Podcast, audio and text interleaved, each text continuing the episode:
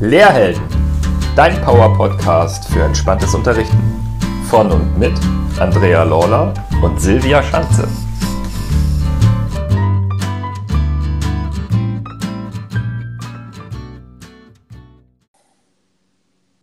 Herzlich willkommen und schön, dass du bei unserer ersten Folge auf dem Weg zum Superheld dabei bist.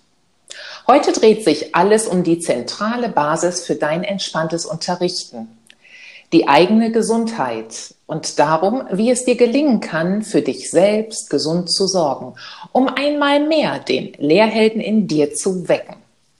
Denn ohne Gesundheit auch kein Lehrheld, geschweige denn Superheld. Genau dazu haben wir für dich heute wertvolle Gedanken im Gepäck. Zum Weiterdenken, zum Mit in dein Leben nehmen und zum Teilen mit deinen Kollegen, Freunden oder vielleicht auch Schülern.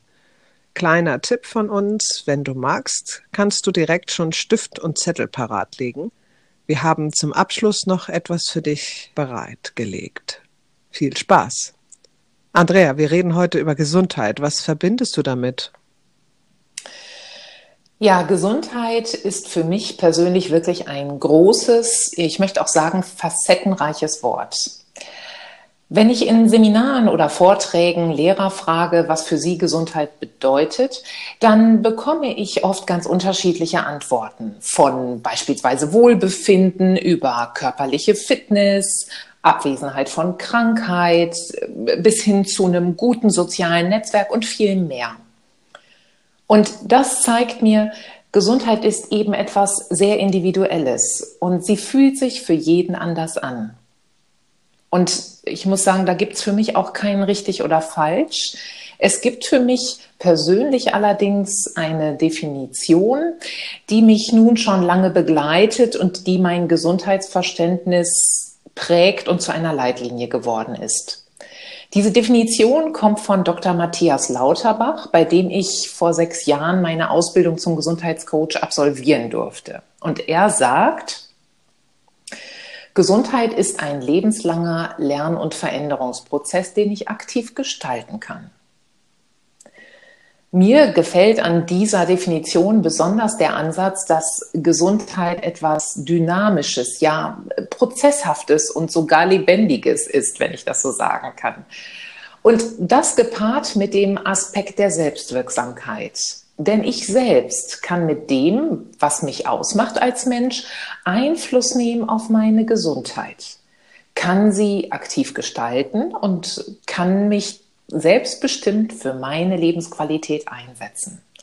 Und diese Einstellung, finde ich persönlich, ist eine echte Chance für jeden Einzelnen von uns. Ich finde, sie lebt vom Erkennen und Nutzen des eigenen Gestaltungsspielraums. Und das ist ein Geschenk, das wir doch irgendwie alle in uns tragen.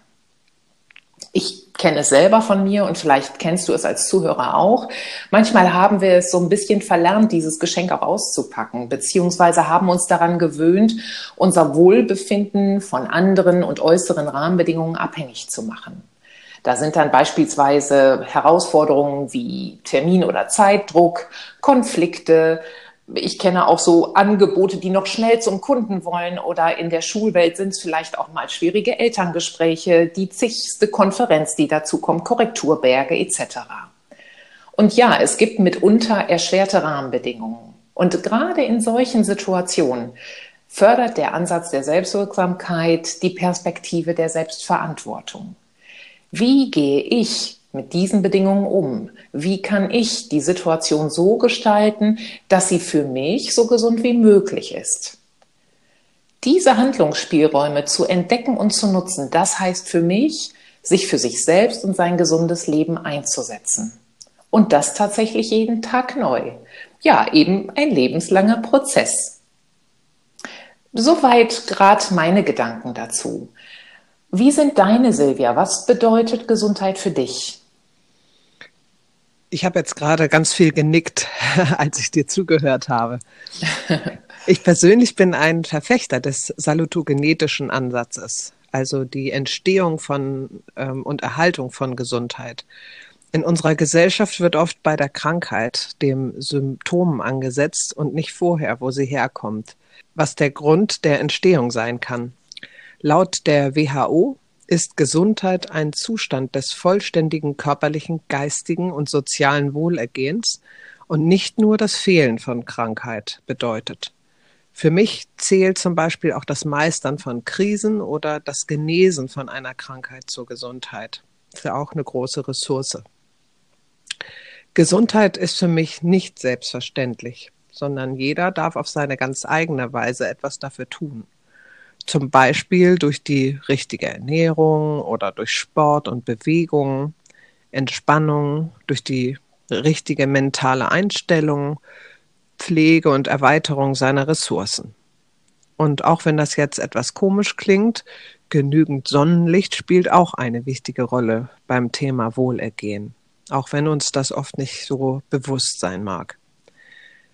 Wie du schon eben gesagt hast, darf der Weg immer wieder neu ausbalanciert und reguliert werden.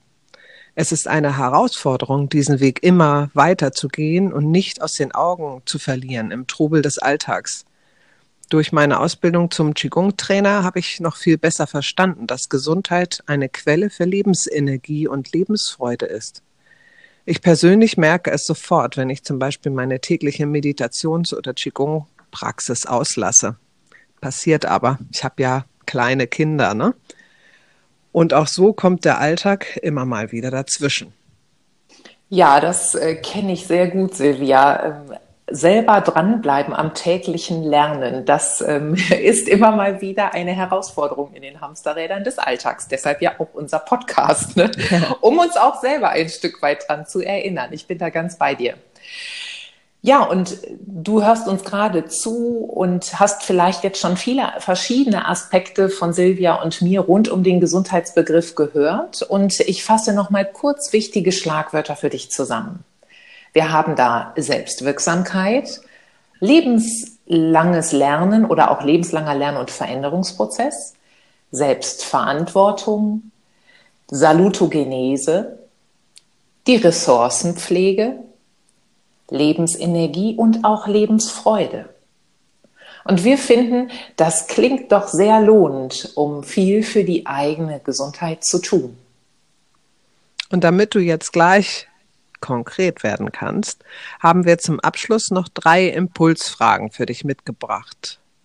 Das ist jetzt der Zeitpunkt für Zettel und Stift. Wenn du Lust hast, dann notier dir die Fragen und halt im Anschluss deine Gedanken dazu fest. Was bedeutet Gesundheit für dich? Und was tust du zurzeit konkret für deine Gesundheit? Und drittens, was würdest du zukünftig gern noch in dein Leben holen, um noch gesünder aufgestellt zu sein? Lass uns teilhaben an deinen Antworten, denn sie können auch andere unserer Zuhörer inspirieren. Möglichkeit dazu gibt es in unserer geschlossenen Facebook-Gruppe oder schicke uns deine Antwort einfach an info@lehrhelden.com. Wir freuen uns auf den Austausch mit dir. Und natürlich freuen wir uns auch, wenn du unseren Podcast an Kollegen und Kolleginnen weiterempfiehlst oder uns eine Bewertung dalässt. Sei herzlich gegrüßt. Und denk daran, trau dich, heldenhaft zu sein. Denn Helden wie dich braucht die Schulwelt. Gesunde und entspannte Lehrer sind wichtig für uns. Bis zur nächsten Folge.